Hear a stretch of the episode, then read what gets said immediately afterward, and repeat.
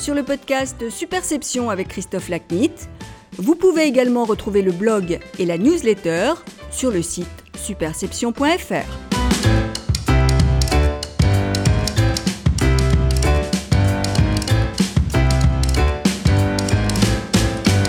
Bonjour, je suis ravi de vous retrouver pour ce nouvel épisode du podcast Superception. Aujourd'hui, mon invité est Marc Tessier-Dorfeuille, fondateur et directeur général de l'agence de lobbying Comme Public. Dans notre conversation, nous évoquons l'évolution et les défis du lobbying à l'ère numérique.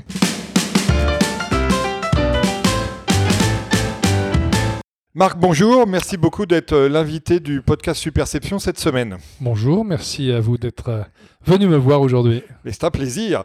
Alors, euh, vous m'expliquiez pendant qu'on mettait en place le, matériel que votre enfance, pour plusieurs raisons liées à la fois à l'histoire de votre famille, aux relations de vos parents, à la manière dont votre père fonctionnait vis-à-vis -vis de l'actualité, etc., vous a en fait pas mal prédestiné à ce que vous faites aujourd'hui. Oui, finalement, j'ai été d'abord euh, élevé euh, dans un milieu euh, familial avec un père qui était un, grand fonctionnaire de l'État au service de son pays, un, grand-père qui avait été résistant et général qui avait travaillé avec le général de Gaulle, donc une éducation très tournée sur l'amour de mon pays, corésien par ailleurs, la Corrèze a sorti de, de grands présidents de la République. Des grands et, des moins grands, mais bon. Et un beau berceau, né au Maroc, nous sommes trois sur euh, quatre à être euh, nés au Maroc, euh, mais par ailleurs, cependant, je n'ai que 25% de sang français, 50% de sang brésilien, 25% de sang polonais, donc je suis un enfant de sang mêlé. Un melting pot à vous tout seul. Un melting pot à moi tout seul. Le grand-père brésilien avec une euh, juste une femme, une fille, une femme qui est donc ma mère et a créé à l'UNESCO le département de la musicologie en 1954. Donc bercé aussi là encore sur l'international mondial, mais on est peu allé au au Brésil, bah, c'était euh, inaccessible. L'avion à l'époque était tout à fait impossible pour des familles nombreuses. Et donc euh, j'ai été élevé. Euh, en effet, alors mon père est mort. J'étais jeune, j'avais 19 ans et je me suis euh, noyé dans la, vie politique, euh, je pense, juste après son décès, sachant que je commençais déjà dans les années 83 en prépa Sciences Po à l'Institut catholique à être euh, un militant dans la lutte contre le projet Savary, comme beaucoup de jeunes étudiants à l'époque. Il y a toujours des causes et mes premiers engagements politiques ont été d'abord dans la rue en tant que manifestant et en tant que leader et organisateur d'un certain nombre de manifestations dans ce pays à partir de cette enfance, qu'est-ce qui vous a donné euh, l'envie de, un, vous engager dans, la vie politique, euh, parce que vous avez été très jeune engagé euh, au RPR, et deux, de faire des études de droit que vous avez faites? Bah écoutez, d'abord, les études de droit, elles sont venues naturellement euh, parce que j'avais envisagé euh, peut-être d'être avocat, mais le droit m'intéressait euh, et permettait d'avoir énormément d'ouverture. et comme je n'avais pas eu Sciences Po, je me suis inscrit à la fac de droit et j'ai beaucoup aimé ça. Puis ça laissait du temps de faire des manifs, d'être étudiant en droit par ailleurs. et puis très très vite, en fait, sans le chercher, pendant les manifs, j'ai été invité à venir m'exprimer sur ce sujet des manifs manifestation auprès de Bernard Ponce, qui était à l'époque secrétaire général du RPR, euh, pour savoir quels étaient nos engagements, pourquoi on faisait ça. Il m'a demandé, euh, et notamment un, jeune conseiller de Paris, Alain Rivron, euh, de rejoindre l'organisation du RPR localement, et j'ai fait quelque chose que peu de gens font. J'aurais dit que j'étais pas très militant dans l'âme, en tout cas j'aimais être libre, donc j'avais pas envie d'adhérer, mais on m'a demandé d'être responsable des jeunes RPR d'un arrondissement, sans avoir adhéré dans un premier temps un parti, ce qui était une forme de liberté assez originale. Mais comme par ailleurs j'étais aussi un corésien, donc chiracien, je me sentais quand même assez bien euh, dans ce mouvement dans lequel j'ai euh, pu grandir, avoir un certain nombre de responsabilités très rapidement. J'ai eu beaucoup de chance. J'ai euh, lancé les caravanes d'été des jeunes RPR quand sous Jacques Toubon, j'ai eu la, chance de rencontrer Alain Juppé, de rencontrer même d'anciens ministres du général de Gaulle, de, de découvrir la côte Atlantique juste avant des premières élections à la, proportionnelle. En 1985, j'ai fait le tour de France euh, pour rencontrer des élus qui, comme on était envoyés par Jacques Chirac, selon eux, euh, nous racontaient toute leur vie puisqu'ils voulaient être sur la liste des élections régionales ou législatives. Donc en trois semaines, je crois que j'ai eu un cours de vie politique de dix ans qui était absolument passionnant et qui m'a ouvert les yeux sur beaucoup de choses. Et vous avez aussi baigné euh, chez les jeunes RPR dans les relations internationales. Alors, je m'occupais, un, des relations internationales, deux, des droits, de, l'homme, figurez-vous. J'ai eu la chance de rencontrer très jeune euh, et euh, Claude Maluret, à, l'époque, il lançait Médecins sans frontières, passionné par un sujet totalement oublié en France, qui était le sujet de l'Éthiopie.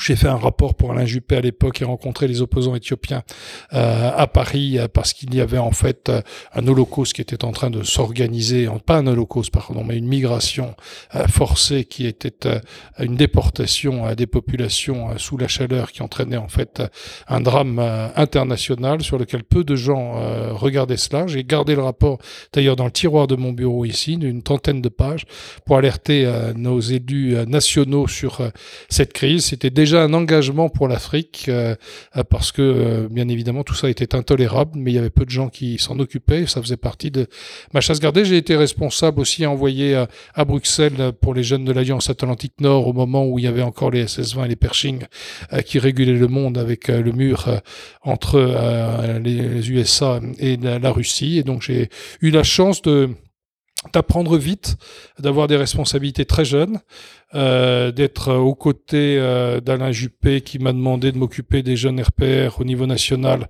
avec un inconnu qui s'appelait Nicolas Sarkozy. Euh, le tandem n'a duré que quatre mois, il n'y avait pas la place pour deux sur un siège, mais, mais c'était totalement, tout à fait intéressant.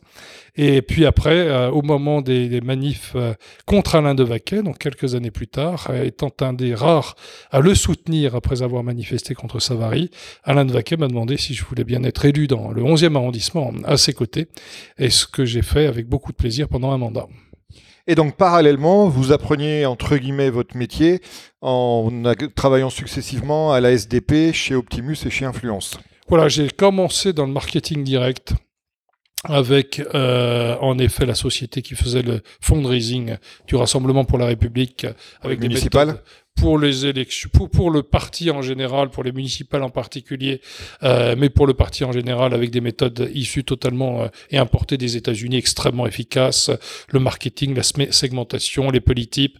Euh, je me suis fait embaucher d'ailleurs dans cette boîte en étant euh, moi-même euh, autonome financièrement et en allant vendre, figurez-vous, des cassettes audiophoniques pour des candidats aux élections municipales qui devaient, d'une part, qui étaient intéressantes en soi et qui marchaient bien, et d'autre part, qui devaient amortir mon propre salaire. Donc j'étais et commercial et j'avais une idée et, on, faisait du 6 minutes en cassette enregistrée dont l'objectif était que les gens les mettent dans leur euh, voiture pour écouter le message d'un candidat dans leur ville et ça a très bien marché.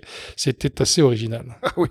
Et euh, donc qu'est-ce qui, après cette, euh, cet apprentissage de votre métier, entre guillemets, qu'est-ce qui vous donne envie de, créer votre entreprise et de commencer une, aventure entrepreneuriale bon, dont vous décrivez à peu près d'ailleurs des prémices dans cette aventure commerciale que vous venez d'évoquer Deuxième étape, rapidement, je suis débauché par une agence influence qui ne faisait pas du tout de lobbying, contrairement à son nom, mais qui faisait de la communication avec très belles campagnes, plutôt marquées à gauche avec le conseil départemental de Seine-Saint-Denis. Comme j'étais euh, euh, en effet élu RPR, ils se sont dit on va se marquer un peu plus à droite pour essayer d'élargir notre capacité de fonctionner. Donc j'ai fait du développement tout à fait passionnant avec eux, euh, négocié avec la ville de Paris à l'époque le 50e anniversaire de l'appel du 18 juin pour une immense campagne de 4 par 3. C'était tout à fait euh, passionnant.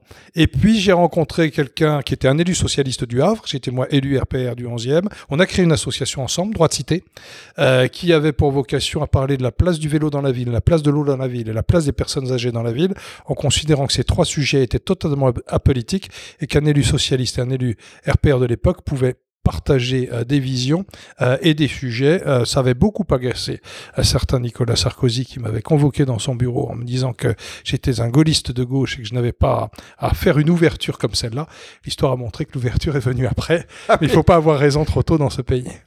bon, et donc, à partir de, de droit de cité, qu'est-ce qui vous porte à créer comme public? Alors, c'est euh, droit de cité, c'était, on va dire, l'ouverture droite-gauche. Euh, comme public, ça a été extrêmement simple. Chez Influence, Influence avait été fondée par Franck Delanglois, qui restait un ami euh, et un partenaire sur d'autres sujets euh, avec ma société Connaissance, a vendu sa société à un des fils Nehaus, un des grands patrons dans le mobilier urbain. Et j'ai un ami client qui vient de boire et qui me dit pourrais-tu faire le lobbying du CNFPT Donc je vais voir mon patron, je lui dis on me propose de faire le lobbying du CNFPT, on me dit on est une agence de com et pas une agence de lobbying, tu es là pour vendre du papier et des affiches. Donc c'est non. Et donc euh, je me suis dit que j'ai pris le lobbying pour être très franc, il y a, prescription. J'ai travaillé la nuit et le week-end euh, pour ce client, j'ai mis de l'argent de côté et je suis parti pour créer mon agence en ayant un petit matelas me permettant de lancer comme public avec d'ailleurs un, un garçon qui travaillait avec moi, qui est par ailleurs le mari de ma cousine Philippe Dupuis, et j'ai créé cette agence euh, en 1994, un 6 novembre, euh, en amont euh, des élections municipales qui allaient suivre en 95. Alors, racontez-moi un peu quelles ont été les, difficultés d'un jeune entrepreneur en, en, 1994 quand on crée cette agence comme public. Alors, j'ai eu de la chance de pas avoir trop de difficultés parce que, comme je vous l'ai dit, j'ai eu un client avec un capital, puisque j'avais bossé six mois, pour mettre de l'argent pour démarrer, ce qui est quand même plus simple que sans rien du tout. Euh, je crois que je le dis à d'autres euh, en disant, bah, ce qui est le plus simple, c'est quand même démarrer avec un client et de l'argent qui rentre le jour où, euh, on démarre. mais en même temps, ce n'était pas un, un, long fleuve tranquille de créer une agence. On a été très rapidement trois salariés. Mon épouse a commencé à travailler avec moi et on a démarré avec un, le CNFPT, deux, la ville de Levallois, trois, une campagne municipale contre Patrick Balkany, euh, qui a fait entre autres ma réputation dans cette première année de lancement de l'agence. Et deux ans après, vous allez créer Connaissance.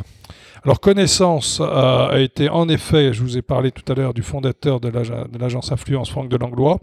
Il vend sa boîte, il fait autre chose, il rentre dans une belle société d'un euh, qui faisait, euh, comment dirais-je, qui utilisait le téléphone comme outil de marketing et qui me dit Marc, si on utilisait le téléphone pour en faire du marketing politique, et euh, on s'est dit tiens, il y a besoin de démocratie locale, pourquoi ne pas utiliser cet outil pour faire des consultations téléphoniques de la part d'un maire. On était au moment où on lance ça en amont, juste au milieu du, du mandat euh, des élections municipales, à mi-mandat. On s'est dit, tiens, ce serait marrant de vendre un outil qui permettrait à un maire d'appeler toute la population, de leur poser des questions et de créer une véritable démocratie participative dans une écoute, considérant qu'un élu n'a pas un mandat pour cinq ans pour faire ce qu'il veut. Et l'histoire des Gilets jaunes nous raconte que c'est vrai et qu'il faut revenir dans l'écoute vers les populations et qu'il me semblait indispensable à mi-mandat de le faire. D'autant que, en tant qu'élu du 11e arrondissement, j'ai animé énormément de rencontres avec mon maire. J'ai fait des permanences tous les vendredis après-midi pour recevoir des gens. Et je m'ai fait un compte sur euh, un mandat sur six ans. On a peut-être rencontré 2500 personnes, ce qui est très bien. Mais la réalité, c'est qu'il y avait 170 000 habitants dans cet arrondissement. Et je suis parti du principe que les rencontres sur le terrain étaient une bonne chose, mais que la démocratie, c'est aussi l'expression du plus grand nombre, et qu'il fallait trouver les outils qui permettent de donner la parole à ceux qui n'ont pas le temps de venir à ces réunions, parce qu'ils travaillent, parce qu'ils sont mariés, parce qu'ils ont des enfants. Et la réalité, c'est que dans ces réunions, euh, que tous les élus organisent tout au long de l'année. Vous avez vos, amis qui viennent vous applaudir, vos ennemis qui viennent vous engueuler, et la majorité silencieuse qui reste chez elle.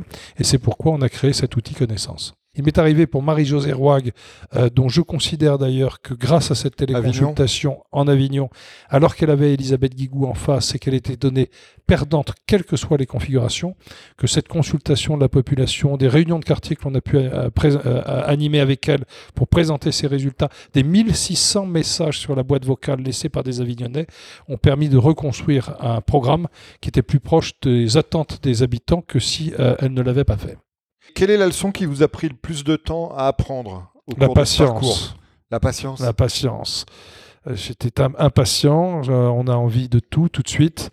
Euh, on est dans un pays administratif lent, euh, où de temps en temps, j'ai le cas sur un certain nombre de dossiers, il faut 10 ans pour faire bouger les lignes.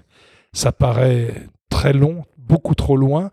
Et en fait, euh, il faut être patient pour euh, petit bout par petit bout faire bouger les lignes dans ce pays. Et, on voit bien qu'un quinquennat, ça passe très vite et que c'est difficile de tout bouger en, peu de temps.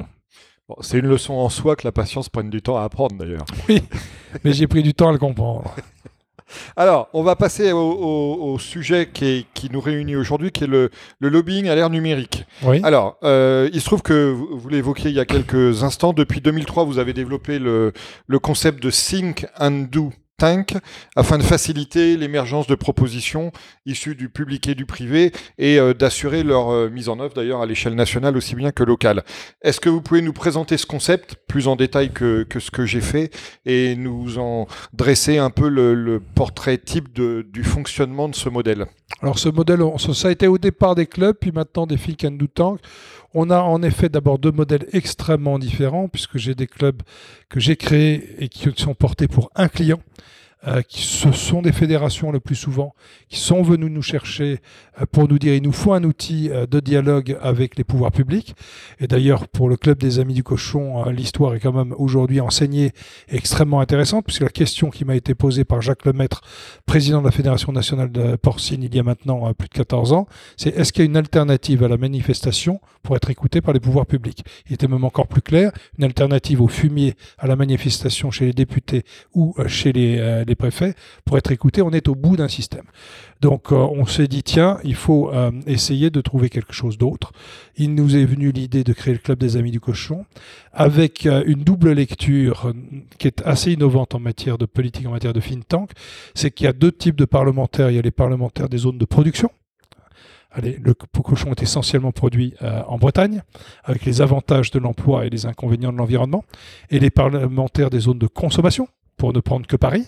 Et on peut être un parlementaire parisien et aimer euh, bien évidemment la charcuterie, le cochon et avoir envie de sauver le cochon de son pays. Et dans cette idée de création d'un club des amis du cochon, notre idée était de mettre l'amont et l'aval et en même temps euh, les consommateurs autant que les parlementaires de production. Et ça, c'était déjà très innovant en matière d'approche du lobbying dans ce pays, euh, parce qu'on s'est dit finalement ceux qui ont le moins de raisons de se battre seront peut-être encore plus écoutés, euh, parce qu'ils ne sont pas liés par des euh, aspects économiques au sujet. Et donc, on a lancé ce club qui a bien fonctionné. J'ai d'autres clubs comme ceux-là qui sont donc des entités payées par une fédération qui deviennent une interface entre les élus nationaux et cette fédération avec des gens qui adhèrent au club pour dire oui, j'ai envie de défendre le cochon que je sois de droite, que je sois de gauche, euh, et euh, venez vers nous s'il y a un problème dans les crises. Et là, on a identifié vraiment, eu des très belles années. Et puis, une autre forme de club qui était de prendre un sujet où des gens sont venus nous voir en disant, tiens, il y a un sujet d'intérêt général, pourquoi tu créerais pas une coalition? Puis un fin tank, au départ, on était plutôt sur des coalitions d'influence, voire même de communication pédagogique, puisque le premier parallèlement à cela, c'était le club des partenariats publics-privés, qui n'était rien d'autre que du lobbying à l'envers. J'ai mis dix ans à comprendre que c'était du lobbying à l'envers.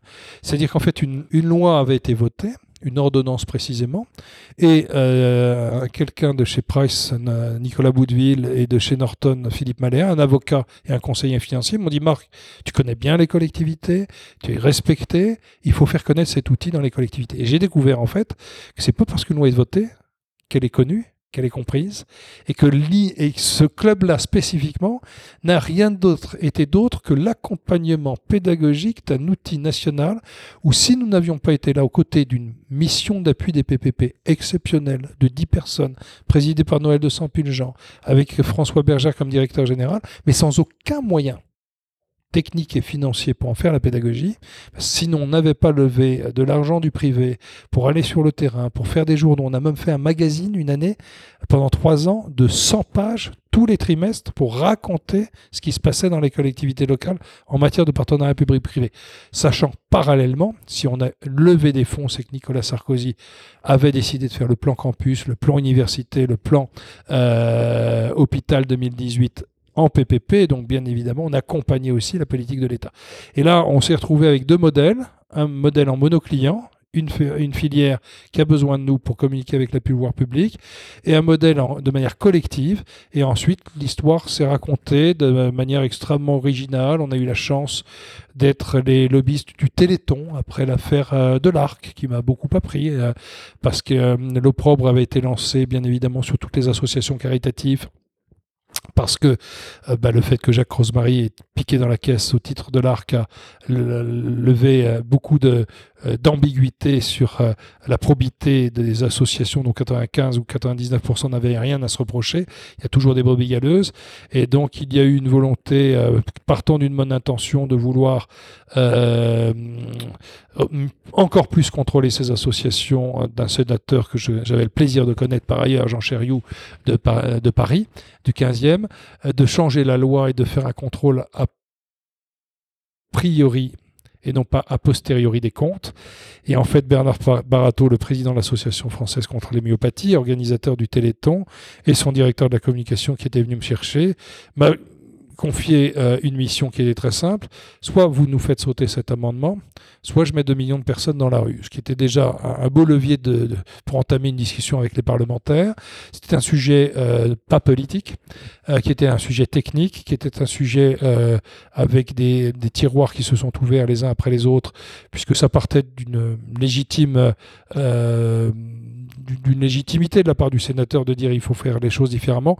La réalité, c'est que, en fait, sans s'en rendre compte, il était en train de nationaliser des associations, parce qu'un contrôle de l'IGAS et du CNRS, avant, ça voulait dire de réorienter les recherches. Et réorienter les recherches, alors que toutes ces associations de parents d'enfants de malades se sont créées parce que l'État ne faisait pas le job, il y avait quelque chose qui n'allait pas. Et comme euh, le CNRS était très jaloux des 90 millions d'euros euh, de l'époque ou, ou, des 500 millions de francs récoltés par le Téléthon, il voulait récupérer une partie du gâteau. Donc vous voyez que dans tout lobbying, il y a toujours des choses complexes. On a beaucoup appris. On a ensuite euh, eu un lobbying industriel dans l'histoire de l'agence, tout à fait euh, original aussi. Euh, quelqu'un avait racheté des usines dans la, en Meurthe-et-Moselle de tuyaux de gaz et de pétrole. Face à la chute du gaz et du pétrole, euh, ils les ont transformés en tuyaux pour transporter de l'eau. Puis ils les ont investis, ils ont mis du polypropylène puisque l'eau ça rouille, donc ils ont mis du plastique à l'intérieur. Ça s'appelait Europipe. Et puis tout à coup, ils s'aperçoivent que le marché leur est totalement fermé en France. Ça, c'est original comme euh, cas d'école. Le marché leur été fermé parce que les appels d'offres de toutes les collectivités locales étaient faits de la manière suivante. Recherchons une société spécialiste dans la fonte pour transporter de l'eau d'un point A à un point B. Et ça faisait 100 ans que mon à mousson qui avait le monopole de la construction de fonte, récupérait tous les marchés. Et donc, on nous a demandé d'aller voir des élus pour les convaincre de changer, et on a vu des élus pour les convaincre de changer. L'un ne voulait pas, et donc on a fait du boulot de communication politique en appelant l'opposition, en demandant si le maire était marié avec euh, Pont-à-Mousson. Il a vite reculé et ouvert son marché. L'autre a, voulu dès le départ, je le cite parce qu'il avait le nez creux, il avait compris pourquoi. C'était Serge de Pelletier, maire de Bourges, qui avait un des plus gros marchés à l'époque de 150 millions euh, de francs. Euh, j'ai rencontré Serge de Pelletier dix ans après en lui disant Vous avez été un de mes premiers clients, je suis venu vous voir dans votre bureau pour ouvrir votre marché. Il m'a dit Marc, je vous dois énormément, puisque vous m'avez fait gagner 30 millions de francs. Euh, oui, c'est Pont-à-Mousson qui a gagné, mais dans la compétition, les 150 millions sont devenus 120, ce qui montre quand même que la concurrence a du bon. J'avais fait mon job, euh, mais à l'arrivée, il a gardé les mêmes. Ça, c'était pas, mon, j'étais pas payé pour ça, euh, mais été payé sur l'ouverture des marchés. je trouve que c'est assez original de montrer que le lobbying peut passer sur des questions comme celle-là. Alors, un autre type de gain que, vous occasionnez pour vos clients, on en, trouve une démonstration avec votre développement en Afrique, où vous contribuez notamment euh, au financement de, certaines infrastructures grâce à vos activités. Alors en fait, en Afrique, ce qu'on a fait tout simplement, c'est qu'on a remodélisé le club des partenariats publics-privés qui a fait de l'accompagnement pédagogique, euh, qu'on a créé le club PPP Médafrique sur le continent africain. Au départ, euh, à la demande de l'Institut de la Banque mondiale, qui est venu me dire, Marc, ce que tu as fait en France, fais-le sur le continent africain. Donc j'essayais de comprendre, ça me semblait un ambitieux, deux impossible, euh, trois donc je suis allé à Yaoundé euh, pendant 48 heures, animer une réunion d'une heure en théorie. J'ai animé 48 heures de réunion et je suis revenu avec des sponsors et un journal parce que je me suis aperçu que ces grandes conférences internationales, il n'y a pas de compte rendu les gens s'en vont et se retrouvent dans un an et entre-temps, il se passe rien. Et c'est là que je me suis dit, tiens, il y a la place pour un club, entre deux rencontres annuelles, de continuer de créer le lien entre les équipes des ministères des Finances, des PPP, des CPI, dans la nécessité de faire évoluer le cadre juridique et financier, ce que j'avais fait en France. Finalement, il y avait une appétence pour faire évoluer cela, et on a créé le club sur l'Afrique, qui aujourd'hui euh, continue d'exister. Mes rencontres internationales des PPP sont devenues très africaine. J'ai maintenant un club au Maroc, j'ai un club en Mauritanie, j'ai un club au Mali. Et euh, on envisage d'ici euh, les 5 ans de pouvoir avoir une dizaine d'entités en Afrique qui communiquent entre elles, qui font du benchmarking. Finalement, on m'a demandé de faire en Afrique ce que j'ai fait en France avec l'éclairage public ou l'Euro 2016. Euh, en amont de l'Euro 2016 pour les PPP en France, j'ai organisé ma première réunion des PPP avec des gens de l'équipe de Lille qui envisageaient de faire un stade de foot pour l'Euro 2016 en PPP, de Marseille, de Bordeaux et de Nice. Les quatre ont fait un stade de foot en PPP. Et le fait qu'il y ait une ville socialiste portée par Michel de Messine qui portait le sujet, puis des villes différentes de taille par ailleurs, ça a créé une émulation, un lieu de rencontre et de benchmarking sur la meilleure façon de porter le sujet.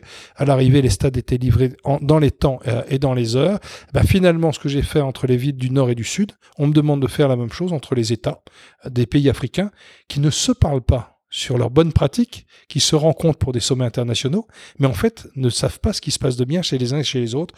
Donc modestement, on essaye de faire cette euh, information, ce benchmarking entre les pays pour essayer d'aller plus vite sur ce continent qui a besoin évalué aujourd'hui par la Banque mondiale à 100 milliards d'investissements par an en matière d'infrastructure si on veut accompagner la croissance, et on en est très loin dans la réalité. Alors par rapport à ça, justement, comment vous observez le, rôle des Chinois en Afrique?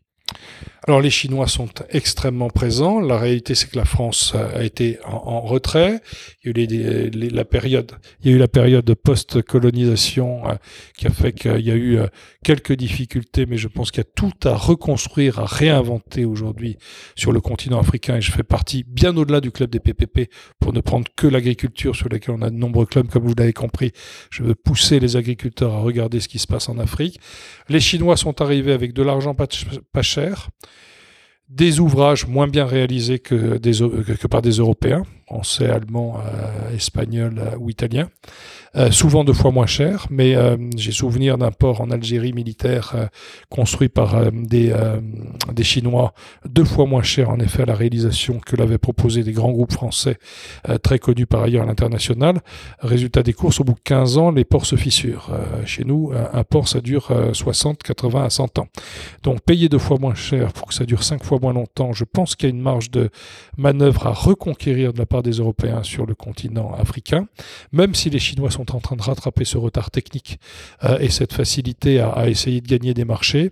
Il y a un souci euh, dont on ne peut euh, pas se cacher qui est la corruption. Ça leur pose aucun problème. donc si vous avez de l'argent à 2% et plus une facilité pour la corruption, la concurrence est complexe pour les entreprises européennes qui, elles, sont de plus en plus clean et heureusement parce qu'il y a un cadre pour cela. Mais cependant, comme la Banque mondiale, l'AFD,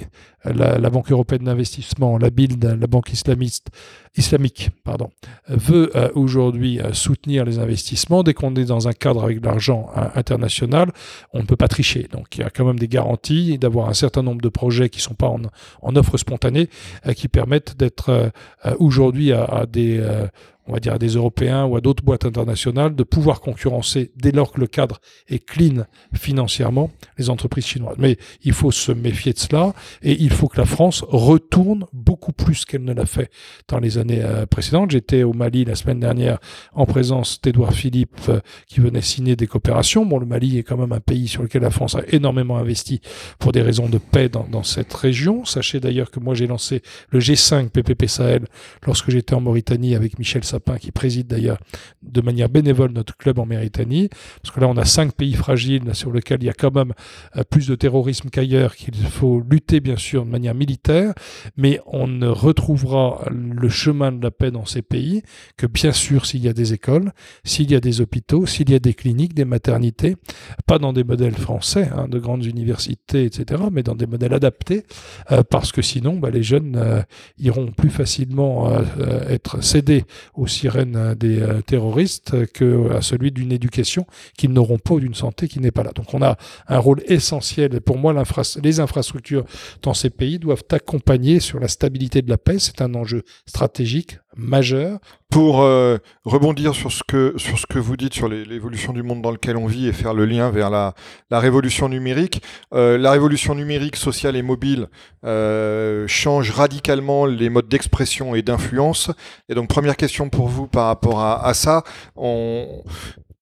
comment voyez-vous l'interaction entre l'intérêt général et les intérêts particuliers, sachant que ces derniers trouvent aujourd'hui, comme je le disais, des modes d'expression et des modes d'influence beaucoup plus forts et beaucoup plus puissants que ce que ça n'était dans le passé. Donc quel est votre regard sur euh, la dialectique intérêt général, intérêt particulier dans ce contexte? Moi, j'ai un, avis qui n'est pas partagé par tous mes confrères, même par mes, euh, mes euh, salariés ici, qui est assez complexe. En fait, vous avez souvent de l'influence en amont des lois, d'où qu'elles viennent, et puis à un moment, la loi est votée quelle que soit l'influence qui l'a emporté.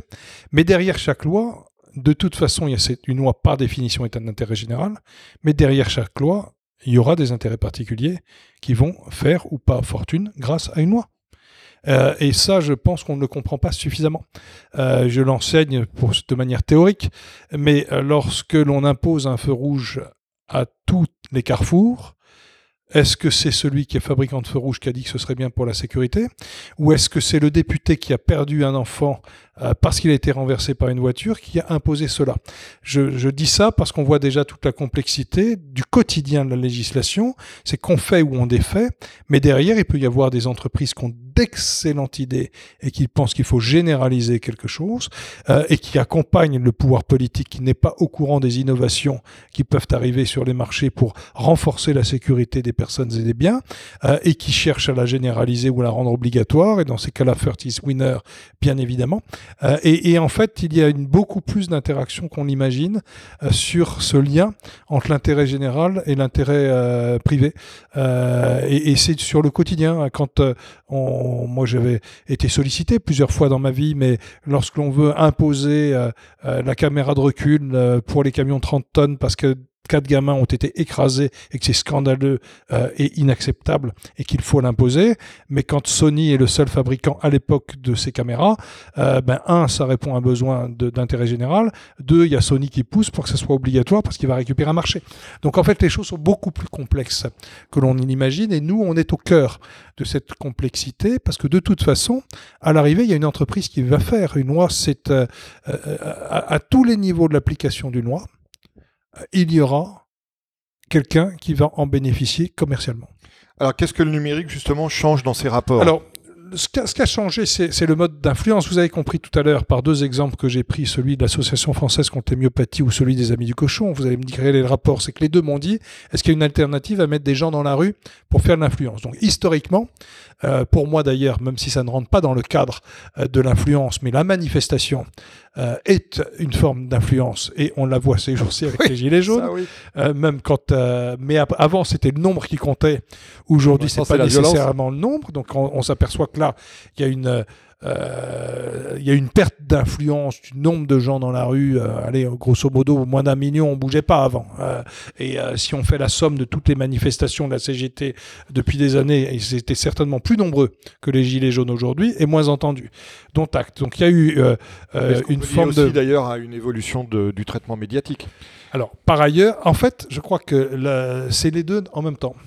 C'est en effet la montée en puissance de la radio et de la télé euh, qui ont donné à un moment euh, une vision très très forte de ces manifestations euh, et, leur influence est passée d'abord par la télé et c'est le miroir de la télévision qui rendait ou pas à une manifestation sa puissance. Il y avait des manifestations avec du monde et pas de télé, bah, c'était raté.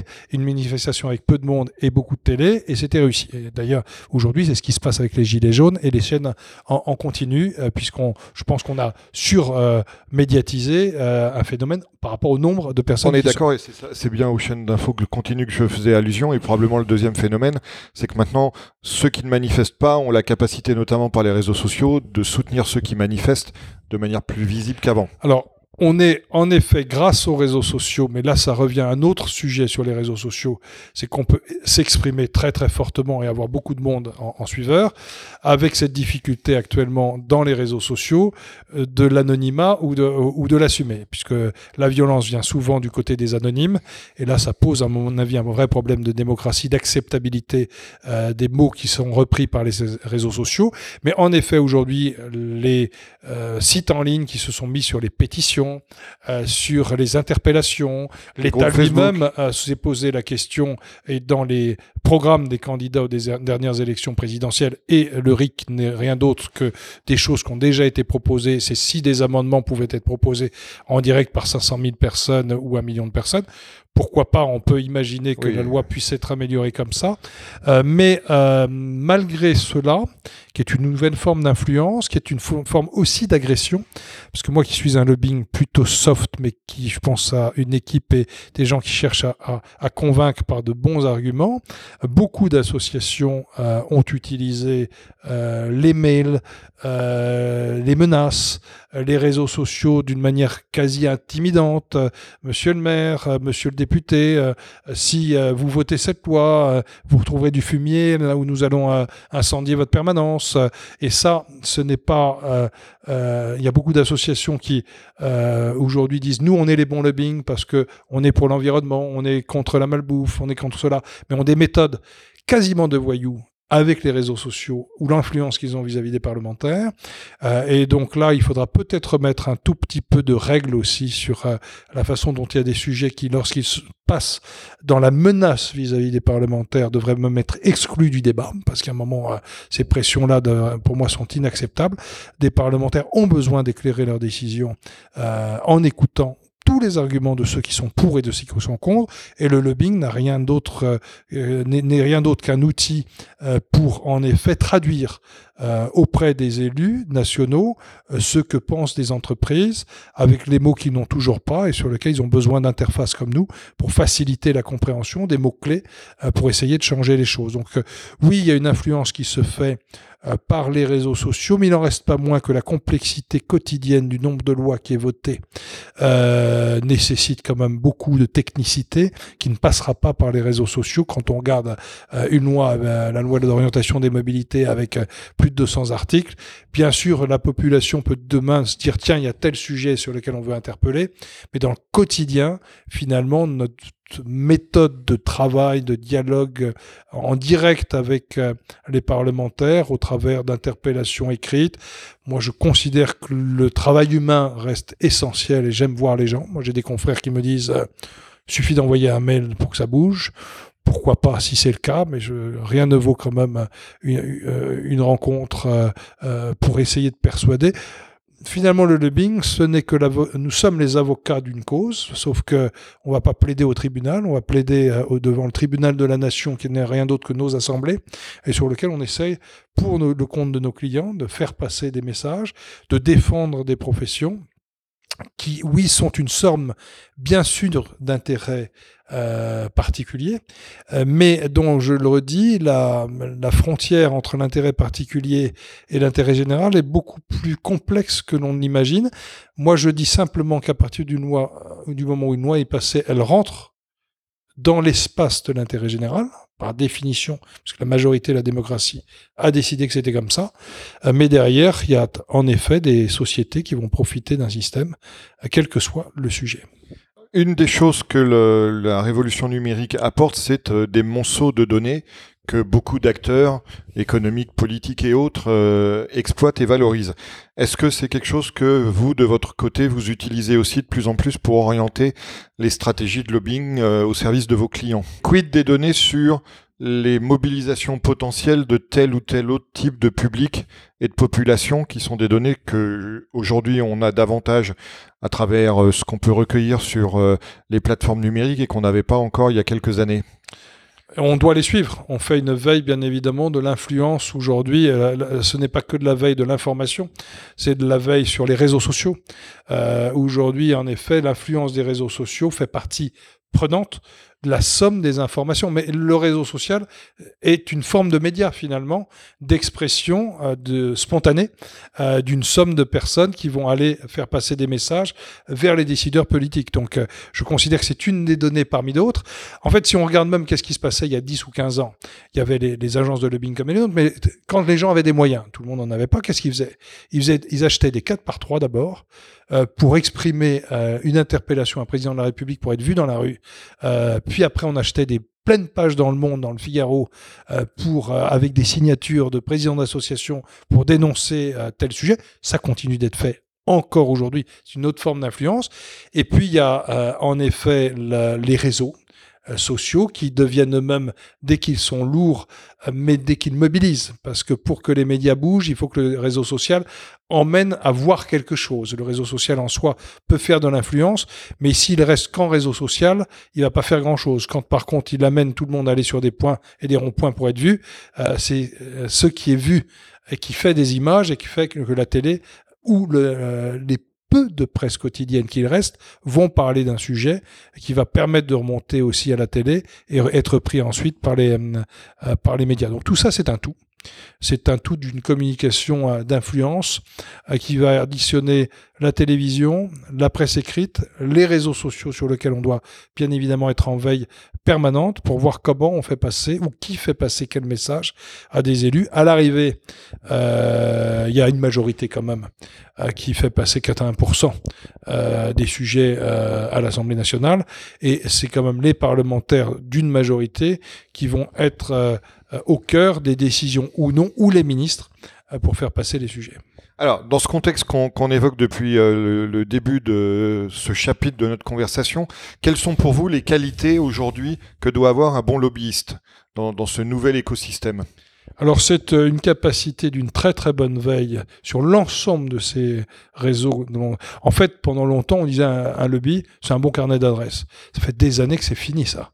Euh, le lobby, c'est euh, des relations, mais c'est de l'économie, mais c'est du juridique, parce qu'on est quand même dans la loi. Donc si on n'a pas une bonne maîtrise, en effet, des sujets juridiques, on n'est pas bon. C'est une forme d'adaptation, d'agilité, de compréhension de l'évolution du monde.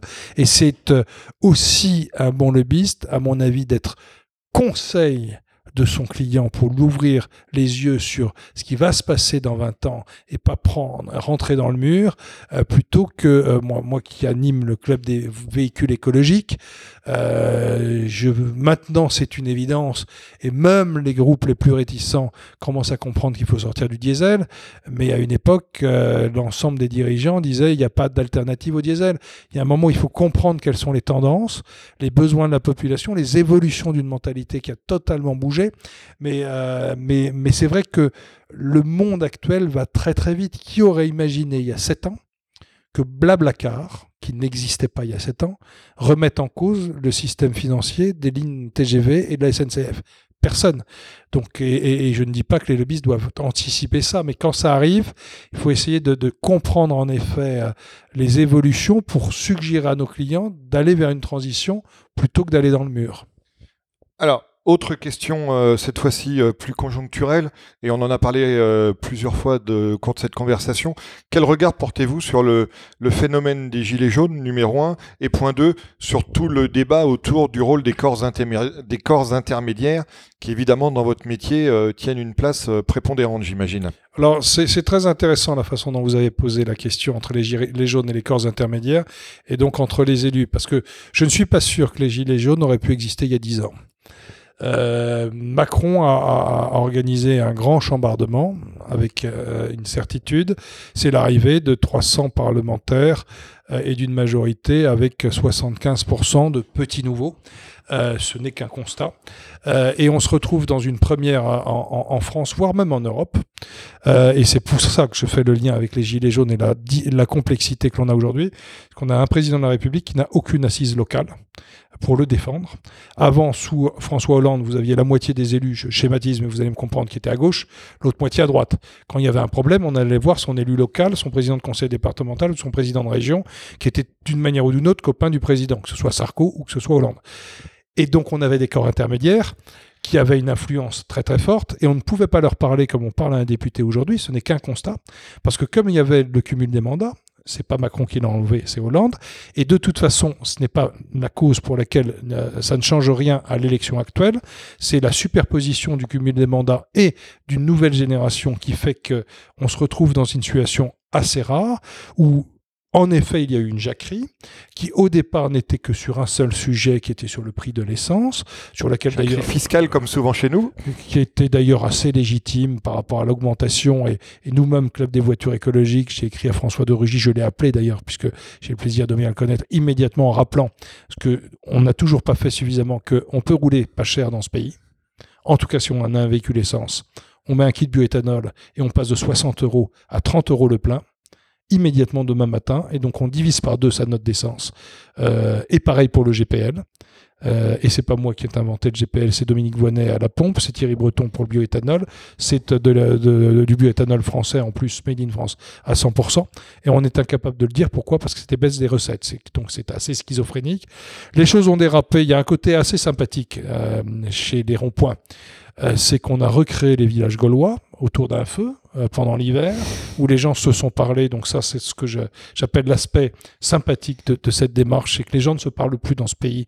Et euh, la, contestation autour de lieux de rond-point a fait qu'il y a des gens qui se parlent et trouvent une cause commune pour... donc ça, c'est un côté positif. derrière, c'est schizophrénique.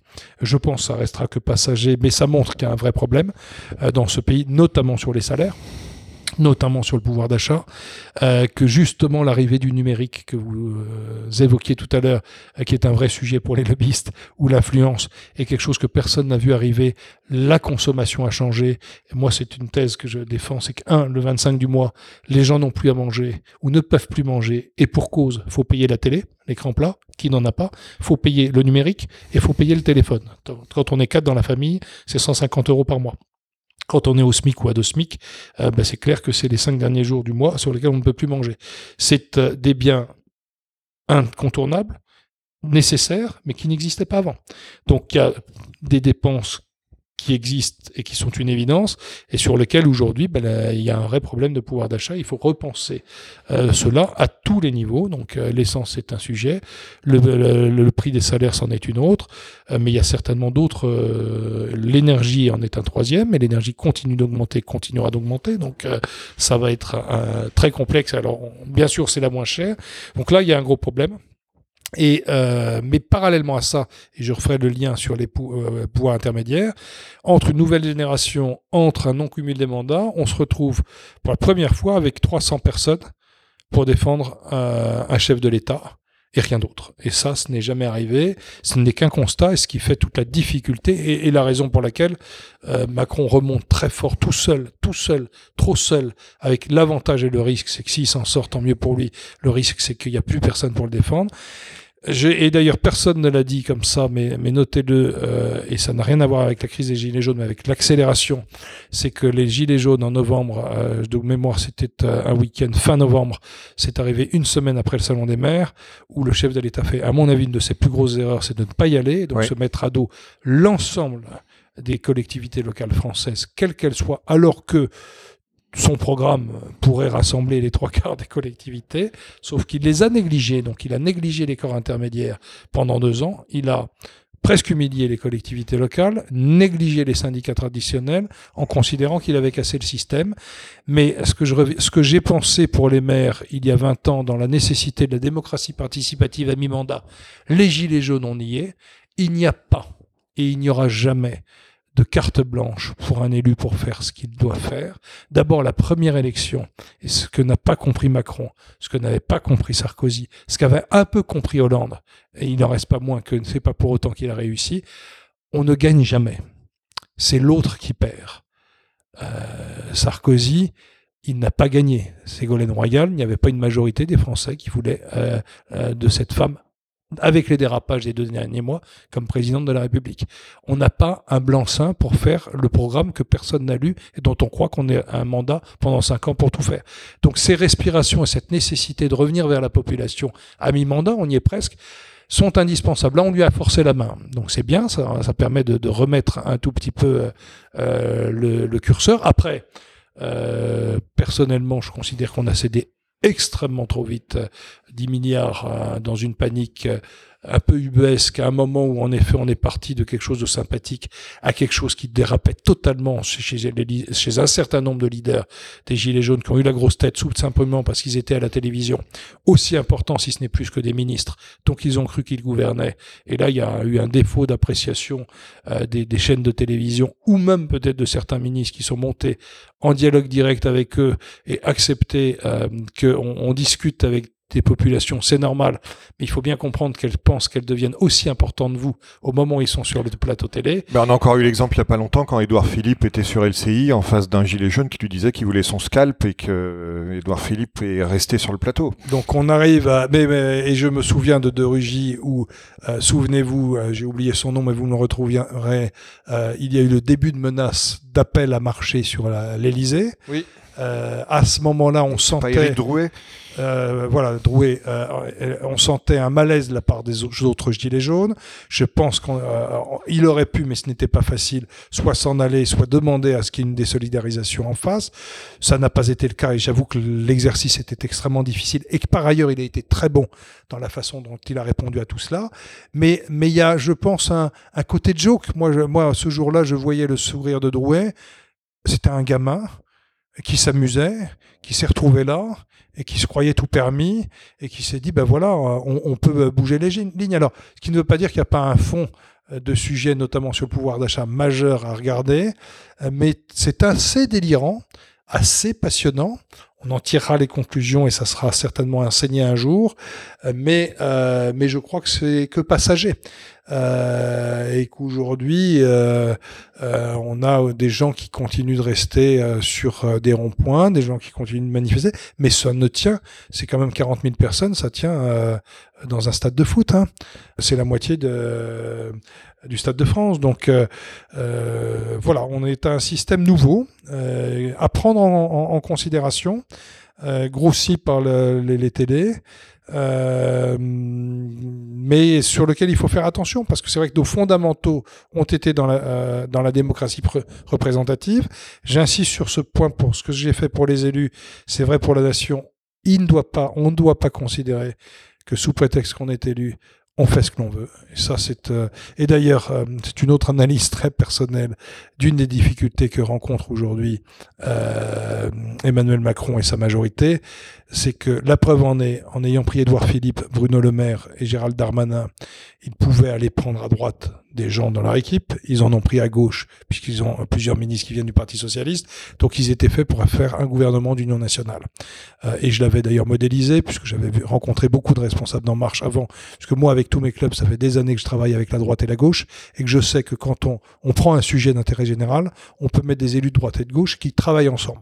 Le problème, c'est l'aspect déformant des, des caméras et le marketing politique qui fait qu'aujourd'hui, on a de l'argent que si on a des voix, et on a des voix que si on est à droite ou à gauche. Donc, euh, il a c'est le système, mais je suis persuadé euh, que, euh, en fait, il n'aurait pas eu une majorité absolue. Il n'y aurait aucune difficulté. Il serait allé chercher les mêmes. Euh, Édouard Philippe, Bruno Le Maire et Darmanin, et il aurait eu la moitié des républicains qui seraient dans la majorité. Il aurait pris Le Drian, ce qu'il a fait, ou d'autres, Annick Girardin et d'autres qui venaient de gauche. Il aurait eu la moitié des socialistes, et il tiendrait le pays parce que tous les élus locaux, en tout cas une grande partie, serait derrière la majorité, se retrouvant derrière des élus. Donc Dès le départ, ça a été vicié et ils ont eu le coup de la grosse tête ou du parti majoritaire qui malheureusement est à une des difficultés de ce pays, que ce soit Sarko, que ce soit Hollande, que ce soit Macron aujourd'hui, c'est de considérer que on a été élu, on fait ce qu'on veut. Bah non, c'est pas si simple. La preuve en est, ils sont totalement dedans aujourd'hui. Marc, comme vous le savez, euh, la dernière question traditionnellement du podcast Superception est une question d'actualité. Donc si on poursuit notre euh, discours euh, et notre discussion politique, la prochaine échéance importante, c'est les européennes. Donc, quelle est la perspective que vous avez sur cette échéance? Euh, deux perspectives importantes à, dire.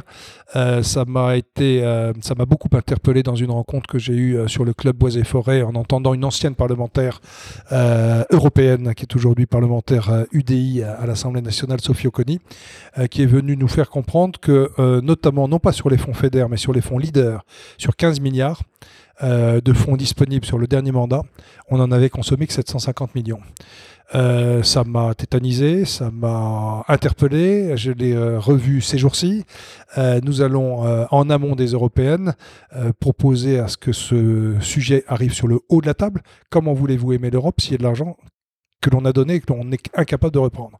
Et la France est trop lourde administrativement, trop lente, alors que la Pologne, la Roumanie ou d'autres pays réussissent à consommer tout toute notre organisation administrative est tellement lente qu'on n'arrive même pas à consommer dans les délais qui nous sont impartis et ça repart au budget général. Donc ça, premier sujet en amont des européennes. Le second, je reviens à l'Afrique euh, parce que à force de bouger là-bas euh, et parce que j'avais été très interpellé au moment de Lampedusa où la réponse de l'Europe était de payer trois vedettes à 15 millions d'euros pour dire on va surveiller un peu la Méditerranée. Je crois qu'on n'a absolument pas conscience de euh, ce qu'il va y avoir un milliard d'Africains de plus en 2050, euh, que si on n'aide pas l'Afrique à accompagner leur croissance et à laisser les jeunes chez eux par une véritable coopération économique, on, on, va aller vers des des perspectives extrêmement euh, anxiogènes et inquiétantes. Et donc je souhaite interpeller aujourd'hui l'ensemble de gouvernants européens avec une idée très claire, euh, qui est une évidence pour moi, mais qui mériterait d'être reprise par le Parlement et par la Commission européenne. Il y a énormément d'argent qui dort en Europe. Il y a 2000 milliards d'argent placés euh, dans des fonds de pension, dans des retraites qui dorment.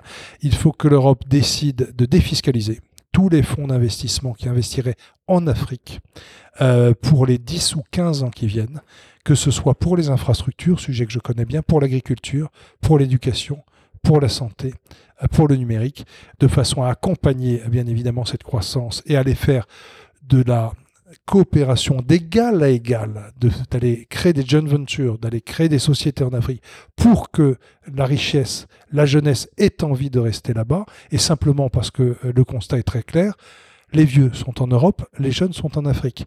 Donc euh, la main-d'œuvre de demain et la jeunesse, elle est aussi là-bas. J'ai assisté au Mali à une rencontre sur l'immigration euh, où on ne se rend pas compte de l'inquiétude qu'ils ont eux-mêmes de l'immigration qu'on leur rejette, nous, en disant mais c'est scandaleux, l'Europe nous vide de notre jeunesse et de notre intelligence. À nous de garder la jeunesse et l'intelligence en Afrique en investissant là-bas, et ça devient pour moi un cri essentiel à porter en amont des élections européennes. Eh bien, écoutez, Marc, c'est sur ce, sur ce cri d'espoir que euh, s'achève cette conversation à laquelle je vous remercie d'avoir participé. Merci à vous. Merci d'avoir suivi cet épisode du podcast Superception. Vous pouvez également retrouver le blog et la newsletter sur le site superception.fr.